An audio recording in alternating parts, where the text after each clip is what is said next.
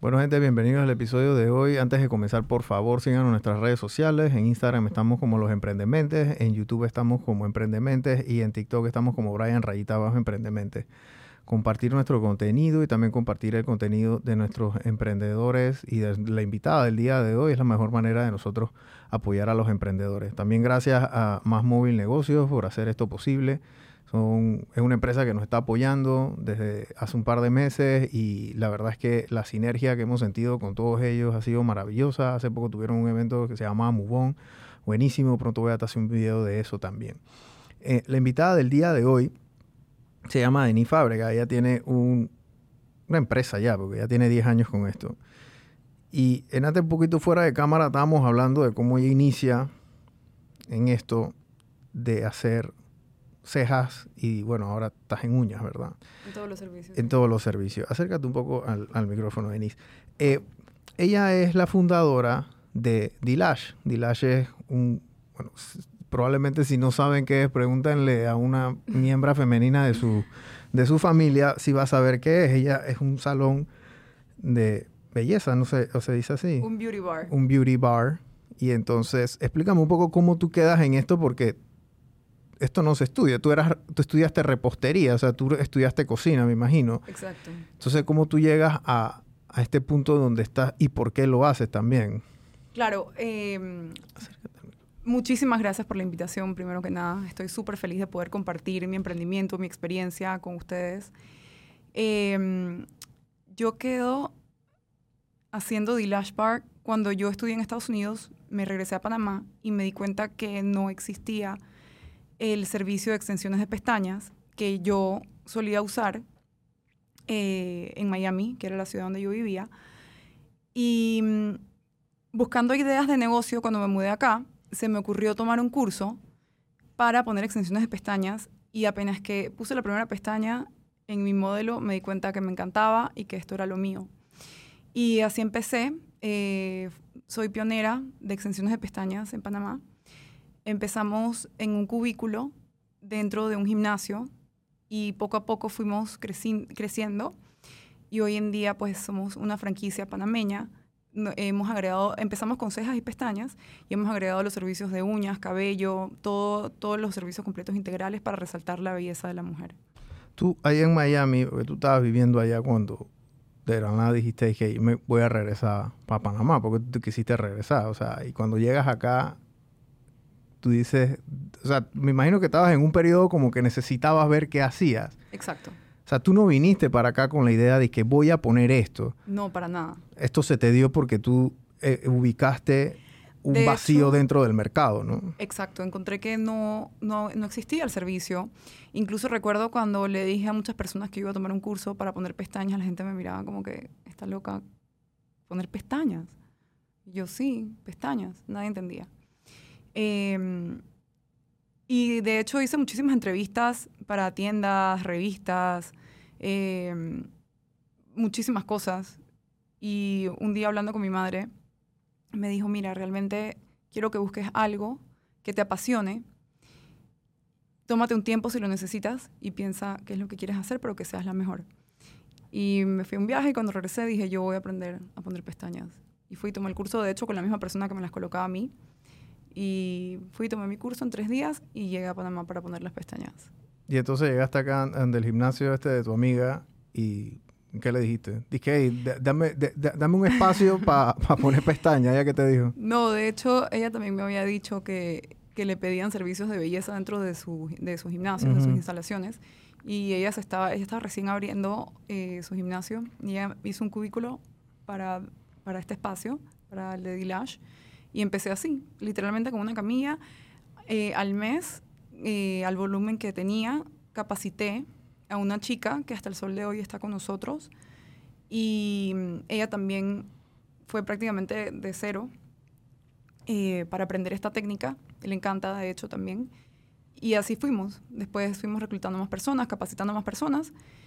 Y como te dije, a través de los años, hace como cinco años acá, seis años para acá, empezamos a incluir entonces todos los servicios completos de lo que consta un beauty bar hoy en día. ¿Cuáles son esos servicios? Eh, cejas, pestañas, que fue con, lo que fuimos pioneros. Eh, eh, uñas, todos los sistemas que existen en uñas, eh, cabello, depilación corporal. Ok, cabello que hacen corte y... Cortes, y- tratamientos, Ah, ok. tintes, queratinas, que está súper de moda ahorita. Ok. ¿Tú cuando te diste cuenta estando allá en el, en, en el gimnasio de tu amiga, dije, "Ey, ya, ya aquí no, o sea, ya estoy chiquita, o sea, no quepo aquí. O sea, ya es demasiada gente, es mucho, o sea, porque ya llega un momento que eh, el, el trabajo es más para el lugar donde uno está y eso pasa mucho, ¿no? Sí, de hecho, a los tres meses eh, nos mudamos entonces para otro salón de belleza. Ah, eso fue rápido entonces. Sí, para Dante, cuando estaban antes en Marbella. nos en Dante estuvimos como un año y medio, dos años. Y la primera sucursal que hicimos de Dilash eh, fue la de Condado del Rey. Ok, esa fue la primera. Sí. Y entonces tú ibas ahí y tenías a tu personal también. Teníamos ya seis chicas trabajando para cejas y pestañas. Wow. Sí. ¿Qué tanto se, o sea, cuántas veces puede ir una mujer a, a ponerse cejas, a hacer esas cosas? Porque a mí me, me sorprende. Yo tengo una muy buena amiga mía, no voy a decir el nombre, pero ella hace como 10, 15 años, cuando llegamos de la universidad, hablábamos, o sea, todavía hablamos, pero en ese momento ella me decía, no, que chuzo, mi presupuesto al mes, digo, acabamos de llegar de, de- de la U y obviamente los salarios no eran disque, wow, cuando tú comienzas a trabajar aquí en el mundo corporativo. Y ella me decía cuánto ella gastaba en estos salones de belleza. Dije, pásese las mechas y estas cosas. Y yo quedaba con la boca abierta. Yo quedaba con la boca abierta. O sea, pero esto es, ya llega un momento que es como una necesidad para, para las mujeres, ¿no? O sí, sea, las mujeres no, no escatimamos en no, es- no escatiman en eso. Es correcto. Nadie, y menos en cejas y pestañas, que realmente es el marco de tu rostro. Ok. Y eso antes no había. Eh, se ha puesto muy de moda. Bueno, obviamente eh, todo esto de las cejas y las pestañas empieza originalmente en Rusia. Las rusas son- siempre tienen las mejores técnicas, siempre están a la vanguardia con todo lo que es en belleza, tanto en uñas como en Wow. cejas, pestañas, sí, las rusas. Eh, de hecho, tienen una técnica que se llama volumen ruso en las pestañas, que ya fueron las que crearon, porque eh, inicialmente solamente existía una técnica que era las, eh, las clásicas, que son uno a uno. Y las rusas son las que inventan volumen ruso, de- le pusieron así a la técnica, que son de 3, 4, 5, 6, 7 pelitos por pestaña natural, que te crea un efecto. Y hoy en día hay miles de efectos, efectos eh, hawaiano, brasilero, que les llaman así, de, en diferentes técnicas. Ok. Y después de, después de Condado del Rey, ¿cuál otro abriste? O sea, ¿cómo fue ese? Pero sí, tres meses, después abriste otro. Después porque- abrimos en Condado del Rey, luego eh, fuimos abriendo, si no me equivoco, San Francisco, después abrimos Marbella, luego abrimos en Brisas del Golf, eh, fuimos abriendo el Carmen, en diferentes puntos. Ujú. Obviamente no fue todo a la misma vez, fue a través de un, un proceso que tenemos ya 10 años en el mercado. Eh, y me siento muy orgullosa porque hemos creado el modelo de franquicia de la mano con mujeres em- eh, emprendedoras que ah, trabajan la marca día a día, hombro a hombro conmigo, muy comprometidas también. Y somos un hermoso equipo de mujeres trabajando por una marca. Tú tienes que 14 sucursales, me dijiste.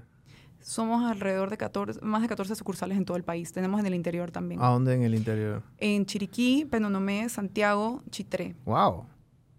Sí. Están como los supermercados, estás en, todo- estás- estás- estás en la- todas las provincias. Eh, mire, yo invité a Denise porque lo que ella hace es algo extremadamente retador, porque ella fue, fuiste la primera que comienza con este asunto. ¿Y cuánto tiempo demoraste en comenzar a ver otra gente que estaba haciendo lo mismo que tú? Porque esa es una pregunta interesante, ¿no? Sí. Mira, mm, como todo en el mercado, siempre cuando traes una idea o empiezas a hacer algo original, creativo, siempre hay gente que también le llama la atención en, en hacerlo. Y la competencia siempre es sana. Y también es lindo ver que otras personas aprendan o se inspiren de, de tu arte. Em, hoy en día, pues, lo que es la belleza, cualquiera puede, puede lo- hacerlo. Pero fue especialmente en, en el país que vivimos, en Panamá, donde obviamente las pestañas existían, que son las pestañas por punto.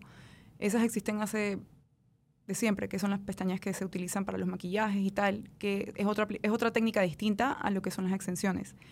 Em, a los pocos meses también otros salones de belleza lo empezaron a, impulsar, gente también que tomaba cursos eh, lo empezaron a impulsar en, Panamá, pero uno siempre trata de ser creativo, ser, de ser original, eh, crear fidelidad, fidelidad el cliente, para que el cliente siempre regrese a ti por tu buen servicio y calidad de los productos.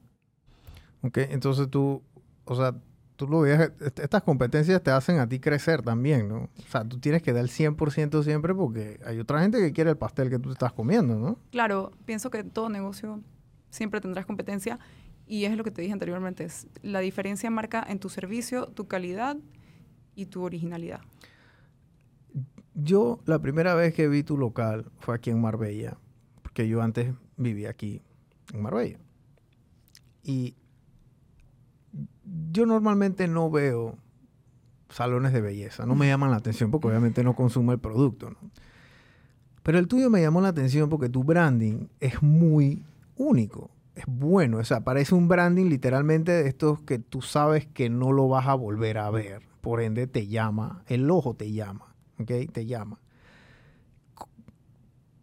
tú me imagino que eres una persona muy detallista en estos, en estos casos, porque normalmente cuando la fundadora es muy detallista en el branding, eso se nota en todo. Y una vez yo llevé a mi hija, la más grande, la llevé a, al de aquí de Marbella para que se hiciera las uñitas y, y el asunto, ¿no?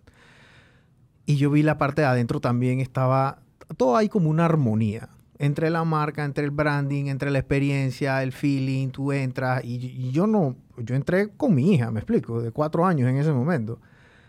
Pero tú, cuéntame cómo tú llegas a este punto y por qué tú consideraste en ese momento al hacer e, esa decisión que esto era algo monumental o que era algo que iba a, era algo que iba a influir mucho en el negocio. Ok. De hecho, yo estudié repostería y mi sueño era abrir un lugar de cupcakes rosado. Todo rosado. Mira el color que estoy vestida hoy. mi color favorito. Entonces, obviamente todo lo de Dilash, el color, hoy en día el color principal siempre se mantiene rosado, que es nuestra esencia, pero de hecho hemos evolucionado muchísimo en, diseño. O sea, como empezamos, me encantaría poder eh, mostrarte cómo fue nuestro primer local al que estamos creando hoy en día, porque obviamente todo es más moderno, pasa de moda las, eh, las cosas, los muebles, las ideas, eh, todo lo que es eh, del branding. Pero siempre mantenemos la misma esencia rosada, tanto como el logo que nunca va a cambiar de color rosado, ciertos detalles dentro, por ejemplo, en, las sucursales, en, en, las mesas de uñas, por ejemplo, dándole ese toque de lo que empezamos de la primera vez. Ya hoy en día, obviamente, con ayuda de arquitectos, diseñadores, creamos unos diseños más modernos para nuestros nuevos locales y también ir adaptando al nuevo diseño los locales anteriores. Ok. Eh, y este tema de la franquicia, cuando tú decides, porque digo, es el, paso lógico, ¿no? Ya tienes varios locales y tú dices, ya yo tengo mis procesos establecidos, ya yo tengo un modelo de negocio estable, ya yo tengo una marca posicionada en el mercado. Me imagino que la gente te dice, oye, ¿y estás franquiciando? Porque me imagino que fue la gente la que te preguntaba, dije, oye, ¿y cuándo me vas a vender una franquicia? Oye, ¿y estás franquiciando? ¿Eso fue algo que a ti te pidieron o eso fue algo que tú inicialmente dijiste? Dije, yo creo que el, el next step siempre va a ser el tema de la franquicia, que tiene muchos deberes y derechos, gente. Franquiciar y ser franquiciatario no es sencillo para nada. Para nada. Cuéntame ese... ese... Em, creo que cuando empecé, yo siempre he tenido visión de, de, negocios en grande. Siempre me ha gustado emprender y tengo mucha visión. No, no me gusta quedarme con algo pequeño. Em, cuando, cuando empecé, la primera persona que se acercó hacia mí fue, ella se llama Jessica, ella es mi socia en Chiriquí, y ella me propuso abrir en Chiriquí Dilash. Lo hicimos y luego entonces al crear este modelo de franquicia con ella, pues obviamente poco a poco eh, las personas se estaban acercando y eh, creamos entonces eh, a través del de Chiriquí el modelo de franquicia.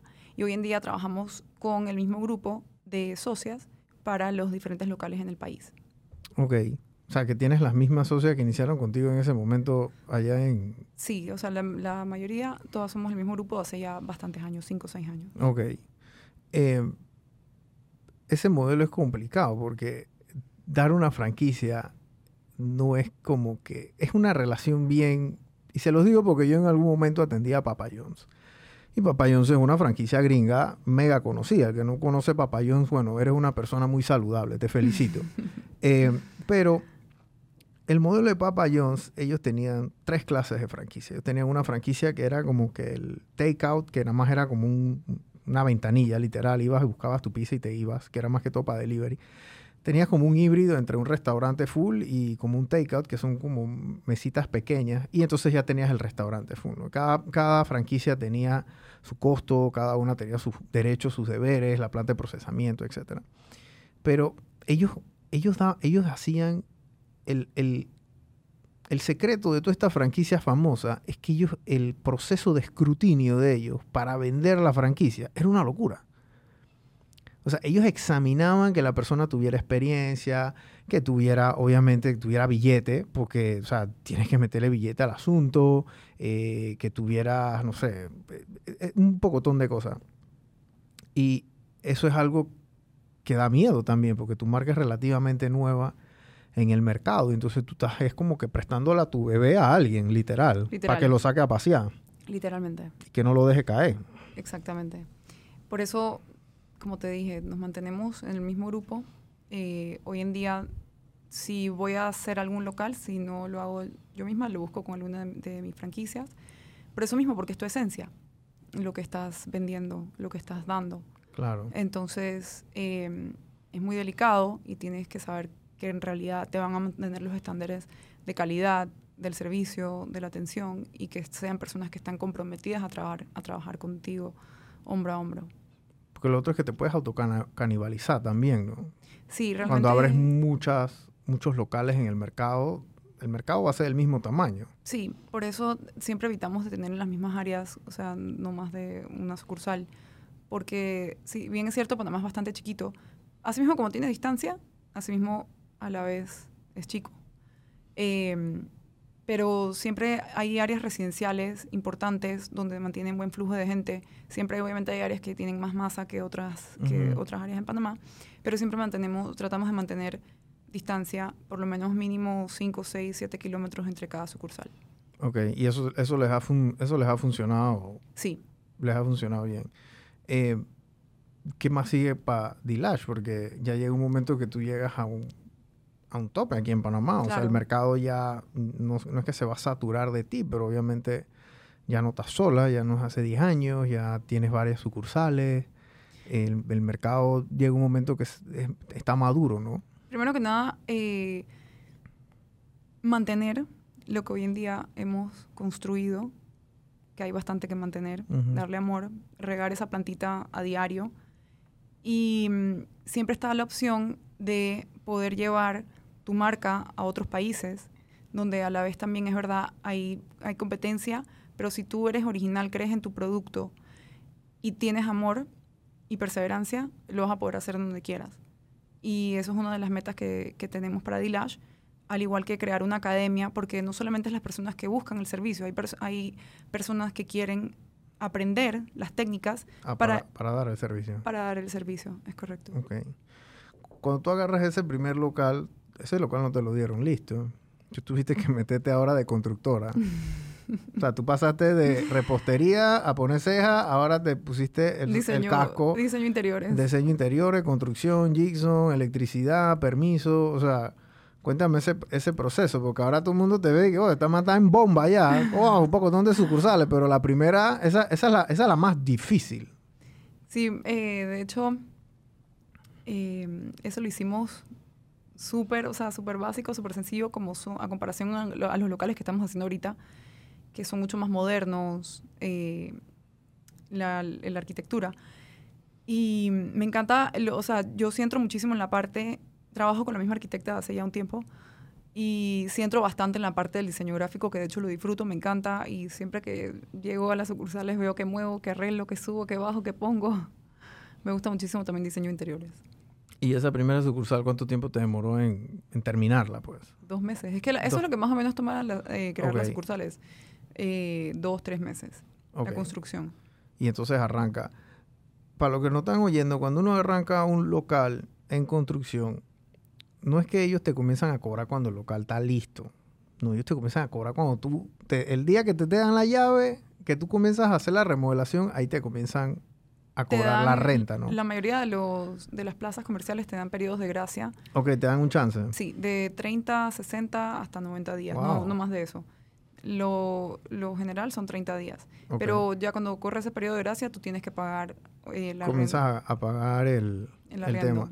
¿Y tu área administrativa cuánta gente tú tienes? Porque esto, esto ya es, ya, ya tú manejas un personal grande también, Sí, ¿no? claro, cada sucursal mantiene su encargada. Tenemos una encargada también de planta. Eh, tenemos un equipo eh, bastante amplio que nos colabora, aparte de todas nuestras colaboradoras eh, de los servicios de belleza. Ok.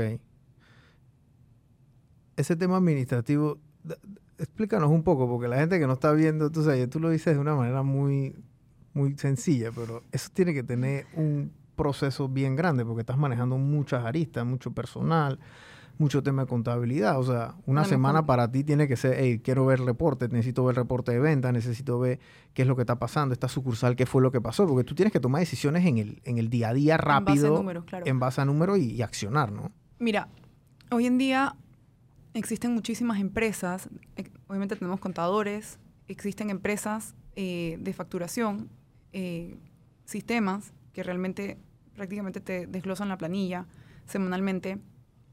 Se ha modernizado muchísimo la vida. Ujú. Eh, también está eh, mi madre, que me ayuda muchísimo con el tema de contabilidad de negocios. Mi mamá fue eh, vicepresidenta de banco por 40 años, así que Wow. ¿En qué banco? tengo en la vivienda. Ok, Así que pues tengo mi madre que me ayuda en la parte numérica. qué bueno. Tengo esa bendición. y, y obviamente, como te dije, hoy en día es bastante automatizado todo lo que es tema de planillas, números y obviamente lo que es, es eh, las encargadas. Cada encargada está encargada de su sucursal, de su equipo, de mantener también, obviamente, hay un equipo de limpieza. Son, son bastantes personas que trabajan para nosotros, alrededor de 150 colaboradores. Wow. Es un relojito que tiene que andar. Tiene que andar bien, entonces. Sí. 150, wow, eso, eso es buco gente. O sea, cada sucursal tiene que unas 10, 12 personas aproximadamente. Sí, 8, 10, 12. Dependiendo del, del, del tamaño de la sucursal, pero sí aproximadamente esos 7, 10 personas, 12 personas.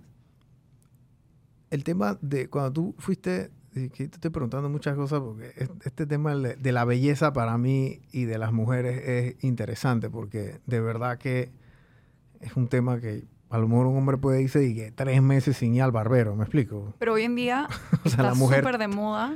Sí, Casualmente hoy estaba buscando eh, unas, unas sillas en el mismo proveedor que siempre he comprado y me dijo, no, no tengo disponibilidad. Y me, me empezó a mostrar así y me dijo, es que le dije, la mayoría que me estás mostrando son de barbero. Y me dice, es que eso es lo que está de moda ahorita. Y le dije, ah, wow, entonces tendré que hacer una barbería. Me dijo que está saliendo mucha barbería. O sea, que los hombres, que es a lo que voy, los hombres cada vez se arreglan más. O sea, hoy, hoy en día existen salones especial para Oh, hombres, sí. hacerse el- para hacerse las uñas, la barba. Y cada vez el hombre es más vanidoso. Así que hay público también para los hombres. Sí, hay bastante. No, yo creo que no es tanto como el de las mujeres, pero sí hay... Sí, yo me acuerdo mis primeros cortes, no sé, pagaba 4 dólares antes en Betania para que me cortaran el cabello. Ahora yo creo que pago 20 palos, o sea, yo pago 20 dólares por un corte. Y si es que me hago la barba, una cosa así, es, otro, es otra cantidad de plata. Pero un hombre, si se va tres meses sin cortarse el cabello, como que no pasa nada. Una mujer que pase tres meses sin ir a un salón de belleza, o sea, Se muere. tú lo vas a notar. Lo viví en pandemia. cuando cerraron, que no tenían, no, las mujeres no tenían acceso a hacerse las uñas, a depilación corporal, el cabello. Eh, de hecho, en pandemia tuvimos, eh, tuve la oportunidad de suplir los productos de belleza a las casas. Entonces, ¿Cómo fue eso? eh, Háblame de pandemia, porque pandemia fue, dije, 10 de marzo, dije, "Hey, cerramos todo, chao. Cerraron todos los locales, ¿Cómo fue eso para ti? Porque tú tienes un pocotón de locales. Sí. Eh, tuvimos que, sobre todo, pues, eh, cuando se abrió la parte de poder hacer, de movilizarse, hacíamos, primero pasamos en la etapa de mandar los productos a la casa. Las mujeres se quitaban, se hacían los retiros de uñas, se pintaban las uñas, se hacían los tratamientos de cabello. Ellas mismas. Ellas mismas. Wow. Obviamente cejas y pestañas no es más, un poco más complicado, pero teníamos eh, serums fortalecedores para las cejas, para las pestañas, para que estuvieran listas cuando volviéramos a vernos. Eh, en- de ahí cuando se abre la, la oportunidad que la gente podía rotar más, entonces las chicas, las chicas de las colaboradoras, iban a las casas de las clientas para poder hacerle las cejas, las pestañas, las uñas. Entonces teníamos delivery, mm, Dilash a domicilio. Wow. Sí, nos íbamos por todas partes del país. Dependiendo de los horarios también, unos iban dos horas, las otras te podían en la tarde, las otras podían en la mañana. O sea, teníamos toda una sincronización por cinco meses. O sea, cada una iba en su horario de, de movilización, movilización. digámoslo de esa forma. ¿Y cómo hiciste con los locales? Porque esos No- locales cierran, o sea... sí, no, con los locales los mantuvimos cerrados. Luego cuando, eh, creo que nosotros éramos eh, etapa 2, ujú. salones de belleza fueron etapa 2, tuvimos que entrar prácticamente fu- fumigando, limpiando, Sí, eso te iba a de decir, porque eso- eso- esos locales guardados ahí o encerrados tanto tiempo... Sí. Eh, tuvimos que prácticamente empezar de cero con todo lo que es tema de limpieza, higiene. También hacer todas las adecuaciones, porque acuérdate que existían las mamparas, lo de la Ujú. distancia, todas esas cosas horribles que no queremos volver a pasar. y- y lo de la... ¿Cómo se llama? El, la no era la fumigación, hacían como una evaporización. Yo no me, no me acuerdo ni cómo se llamaba eso sí, antes. que venían y era como un, como un humo que pasaban por todos los locales. Ajá. Eh, también la parte cuando llegabas al local tenías que hacer, eh, tomar la, la temperatura, Sí, el uso del alcohol, con, lo, con, las, con las pistolitas. con las pistolitas y el alcohol y ese, y ese tema. Y la mascarilla, obviamente. ¿no? El Que uso de la mascarilla. que eso no fallaba. Y yo creo que ese tema de tu negocio llega a un periodo de ma- maduración como industria en general aquí en Panamá. Tú te has mantenido vigente, pero hay mucha competencia que no se mantiene vigente tampoco. Entonces, obviamente abren tres y cierran dos y después abren cuatro y cierran tres y así se van. Ustedes se han mantenido en el mercado. ¿Cuáles han sido esos retos que tú sientes que estas empresas han tenido que, que no han podido sobrellevar? Porque hay mucha gente que dice discajo, lo que pasa es que yo soy yo a Denis que está abriendo locales a cada rato y yo soy, yo quiero abrir uno también, pues voy a abrir uno al lado del de ella, porque a lo mejor ella está muy llena y van a venir, esa es la lógica, ¿no? Van a venir acá donde mí y, y yéndose para su casa a esperar que se vacíe para después regresar, ¿no? Eh, yo pienso que hay sol para todo el mundo. Realmente, o sea, tengo en plazas donde tengo salones de belleza, no uno, tengo dos y tres salones de belleza en las mismas plazas y gracias a Dios a todo el mundo le va bien. Eh, vuelvo y te digo el punto que iniciamos. Mientras tú tengas un buen servicio, buenos productos y buena calidad, tú creas fidelidad en tu cliente y tu cliente siempre te va a buscar. Háblame la dinámica de la que pone la ceja y el, la cliente. Porque yo con el barbero o la barbera es como que una relación de, de años. Pues, o sea, Al igual que con la manicurista. Así mismo, es como que ella es la que me hace las uñas, él es el que me corta el cabello, ella es la que me corta el cabello, como que nadie está yendo como de, de, de- de barbero en barbero, por lo menos de los hombres. Yo me imagino que con las mujeres es igual también, ¿no? Sí, claro, uno se acostumbra a, sobre todo lo que es cejas y pestañas, uno como que no, no, no te gustaría rotar. Si encontraste una persona que te gusta cómo te hace las cejas, Claro. normalmente te quedas con esa persona, al igual que las uñas. Uno crea, eh, la clienta con la manicurista o la lashista, crean también una relación, una fidelidad, eh, sobre todo que ellas pasan mucho más tiempo sentadas cara a cara, conversando y como quien dice, las, las manicuristas son psicólogas, Sí, fotógrafas, manicuristas, hacen de todo. Eh, ¿cuál, es la, ¿Cuál es la época así fuerte de ustedes? Diciembre. Bueno, diciembre es el que no, lo que no se hace en diciembre no se hace en todo el año. Yo creo que diciembre es para todos los negocios. También fiestas patrias es una época muy buena. ¿De verdad? Sí, pues los días previos.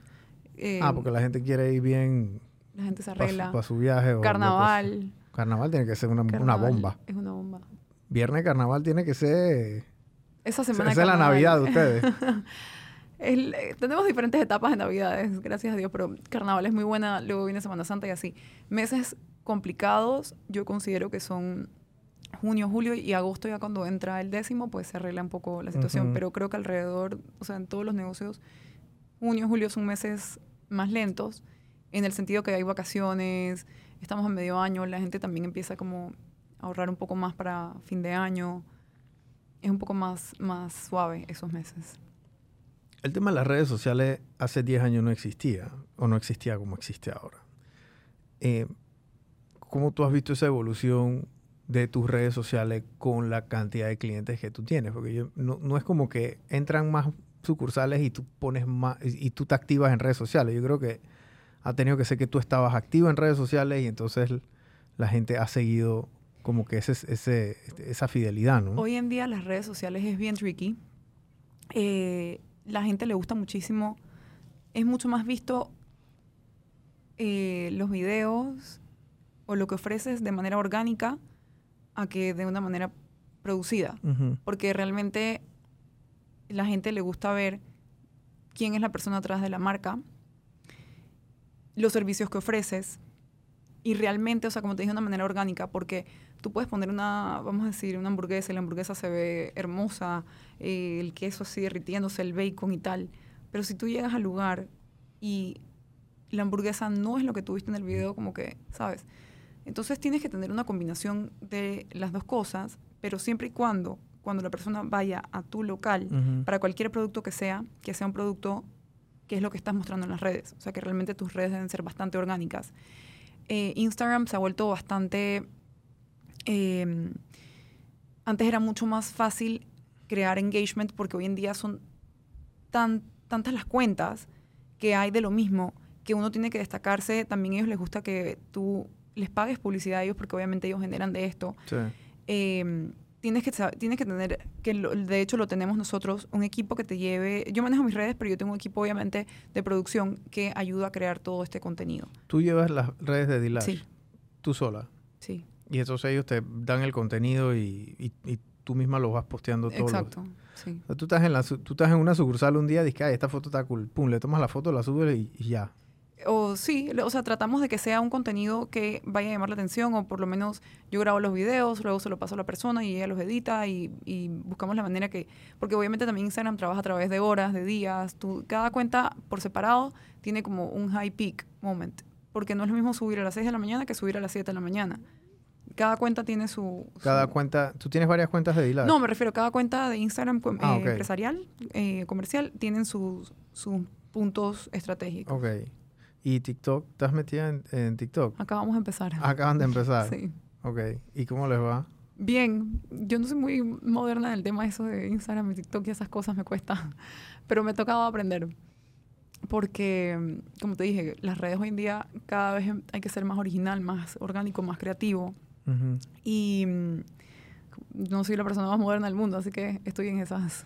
Ya, ya, cuando tú tienes 14 sucursales, hay muchos otros problemas que te van a y que a veces son problemas muy buenos. Por ejemplo, cuando la gente está llamando, que quieren saber información, cuáles son los horarios, oye, si tienen disponibilidad, cómo funciona ese tema, porque eso también tienes que tenerlo centralizado de alguna forma, ¿no? Tenemos una central telefónica con una persona que está atrás de todo el día con, con un WhatsApp Business en una computadora y esa persona atiende todo lo que es mensajes de WhatsApp y llamadas a teléfono y las van redirigiendo a la sucursal que el cliente guste. Ok. Wow. Y entonces ¿quién le contesta? alguien le contesta, la, la, encargada va y contesta allá y, y... la encargada es la que se encarga, porque trabajamos por medio de citas. Por un momento atendíamos en orden de llegada, pero el sistema de citas nos hemos dado cuenta que a las clientes les gusta más. Porque si tú llegas, vamos a decir que a las 5 de la tarde, y tú quieres saber que tú tienes tu cita a las 5 de la tarde, pues que te atiendan a esa hora. No llegar a las 5 de la tarde a ver si te pueden atender a las ¿Cómo hacen la cita? A través del WhatsApp. Ah, en el WhatsApp yo ya me digo que yo quiero una cita para tal. Sí, y estamos incluso pensando si incorporamos lo que es una agenda virtual. Lo que pasa es que los servicios de belleza son muy detallados en el, en el sentido de que si una clienta agenda online y no pone que tiene retiro en las uñas, el retiro toma 20 minutos. Entonces, si no lo pusiste, a la otra clienta se le va a atrasar 20 minutos. Entonces, cuando llegue su cita, que era a las 5, va a ser a las 5 y media y se va a disgustar. Entonces, estamos tratando de incorporar eh, una empresa de agenda virtual que sea muy detallista para que podamos mantener esa calidad de servicio de citas. Ok. Wow. Sí. Por, por, por eso también a veces en este momento es mejor el, el sistema a través directo con la sucursal, porque si tú necesitas contactar a la clienta para decirle, mira, estamos 15 minutos, 20 minutos atrasados, tienes como contactarla. Claro. Y no tienes el, y no tienes ese enredo. Es complicado, o sea, no es, no es que sea complicado, es que es, es un, es un negocio con muchas aristas. Son muchos detalles. Son mu- muchos detalles. Muchísimos detalles. Tanto de servicio al cliente como en el mismo servicio eh, de belleza, eh, los productos, o sea, infinidad de cosas. Pero es un, es un negocio, sobre todo el, el negocio de la belleza, pues, es de muchísimos detalles, pequeños detalles.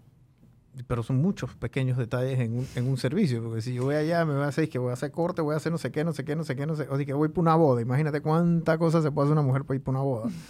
Ceja, de no sé qué, el Cabello, cabello, tinte, color, la, la no sé qué. O sea, tú puedes demorarte ahí todo el día. Sí, hay servicios eh, de uñas o de pestañas que te toman hasta dos horas y media, tres horas. De pestañas, dos horas y media. Que le ponen una, un pelo, o sea, le quitan todo y le ponen... rusas. ot- la- y pero, ¿cómo, eh, ¿cómo es eso? Las de volumen ruso son pestañas que se crean abanicos de 3D hasta 7D. Entonces, obviamente, mientras más grande sea el volumen, más tiempo toma hacerlo. Hoy en día ya existen como estos abanicos prehechos que... Los abanicos son las, las, las, las Los pestañas, pelitos, ¿no? los pelitos. Ah, ok. Eh, hoy, en, hoy en día existe ya abanicos prehechos, pero no queda el mismo efecto a que Tú pones uno por uno. uno, uno por uno. Wow. Sí. O sea, esta no es... Voy a sonar medio poco, pero este no es como los memes que sale, dije... Dije que sale una man con las cejas así, entonces se ve como que... Entonces cuando pelean, eso suena medio raro, pero cuando, cuando pelean entonces queda como que sin ceja, porque es un... ¿Tú sabes lo que te estoy diciendo? Sí, pero no. En las cejas también existen muchísimos tratamientos hoy en día. Que esos son los que tú puedes comprar, dije, en una rocha, una cosa así, pues, que son como que... Como Digo, una goma. El ¿no? que, tú, el que tú piensas se llama laminado de cejas, que eso venden un gel que si te lo quieres hacer en tu casa, pero no queda igual a que si te haces un laminado permanente en el Claro. salón que te dura hasta dos meses. Ok. En cambio, estar todos los días con un Entonces la técnica esta rusa es pelo por pelo. La de las pestañas, sí, O pelo sea, por una pelo. por una. Una por una. ¿Y esa cuánto dura? Todas las pestañas te duran eh, de 3 a 4 meses con rellenos cada 2 a 3 semanas. Lo que sí recomendamos es descansarlas de- a cada 3, de 3 a 5 meses en realidad. Descansarlas por un mes y después puedes volver a colocártelas. Ok, o sea que eso no, tú, no, te- tú no te lo puedes dejar y que todo el año, pues. De que puedes, puedes, dependiendo también de tu cabello, el cuidado que les des. Eh, yo en mi experiencia, yo realmente, yo por ejemplo, yo no me hago rellenos. Yo me las pongo, me las dejo dos meses, me las retiro, descanso un mes y, y vuelvo y me las coloco. Pero en, en un día a día, la verdad que a la mujer le facilita muchísimo tener extensiones de pestañas o ¿Por qué? porque te ahorra muchísimo tiempo a la hora de maquillarte, el desmaquillarte, eh, molestar, o sea, la limpieza del ojo también te, te trae muchísimas, al estarte limpiando el ojo a diario, eh, el tema de las arrugas. O sea, no tienes que maquillarte la... O sea, no tienen que hacerse el, El rímel. el rímel. Sí. E- Eso no se lo tienen que hacer con No. las pestañas con las extensiones de las pestañas o las no. pestañas por punto. o con las... las pestañas falsas, pues. Ajá. No tienes que, que utilizar rímel. Ok. Te despiertas y estás linda, no tien- nada más tienes que poner lipstick y te vas. O sea, ya se sienten lindas, pero van a estar más lindas. Pues ahora con, con ese, con eso. Y, y entonces las, las cejas arriba también tienen su, su en, las proceso, cejas, ¿no? en las cejas también hay muchísimos servicios, no solamente la depilación, como te, te comentaba, lo del laminado de las cejas, que está, eso está en tendencia hace como cinco años atrás. O sea, se ponen, se ponen pelitos en la ceja. No, esa técnica existió, de hecho nosotros la hicimos de poner pelitos, pero se cae muy rápido porque la ceja es un área que se moja muchísimo. Ok. Tú puedes, de hecho, evitar mantener, eh, evitar mojarte las pestañas, pero las cejas sí es un poco más complicado. Ok. Eh, en las cejas existe también micropigmentación, que nosotros ofrecemos ese servicio también, eh, que es donde te dibujan pelito por pelito o te sombrean las cejas que te dura hasta un año. O sea que no tienes que pintarte las cejas durante un año. Ok. Ese es como el tatuaje, que te ponen como un tatuaje. Exacto. Es el maquillaje permanente, eso es lo que es. Pero Oh. hoy en día ya existen muchas técnicas que cada vez lo que hacen es que sea más natural. Ok, que no parezca como si te pusieron un piloto. Exacto. Sí, que, que yo veo muchos memes, entonces. Este, bueno, Denis, mira, gracias por haber venido. Siento que te pregunté tantas cosas de estos temas de salones de belleza. Creo que es primera vez que invitamos a alguien que tenga un, un, beauty bar o un salón de belleza para que todo el mundo nos entienda, nuestro, eh, nuestro ah, nuestra audiencia masculina. Es que yo creo que el tema de la organización, tú lo haces, digo, lo dices de una manera muy calmada y, muy tranquila, muy sobria, pero, o sea, tener 150 personas, tener sucursales, el tema financiero, el tema contable, el tema de la planilla, el tema del detalle de los mismos, de las mismas clientas, o municipio de ahí. Todo eso tiene que tener un orden y e, es como yo digo, tiene que ser un relojito que están dando que te has tenido que equivocar muchas veces para poder solventar estos asuntos. Te tienes que caer para volverte a levantar. Y de todo se aprende, de todas las experiencias, de todas las experiencias siempre hay una gran, un gran aprendizaje. Em, el tema de, de los servicios que tú ofreces también, esto, o sea, o sea, esto no es algo que se puede como que es un proceso que no lo puedes, no, es solamente de la A a la B, pues. Hay muchas cosas que pasan en el camino. ¿Qué pasa si una clienta llega y te dice, y bueno, yo quiero uñas y se le antojó ponerse ceja en ese momento? Le dices que no. No, claro que sí. Le dices que sí. Le dices que, oye... Si tienes la disponibilidad, ¿por qué no? Me, no puedo, o si puedo, no sé qué. O sea, porque imagínate que no puedas, pero entonces sí puedes, pero entonces, o sea, eh, estas cosas tú tienes que estar preparada para para estos temas, ¿no?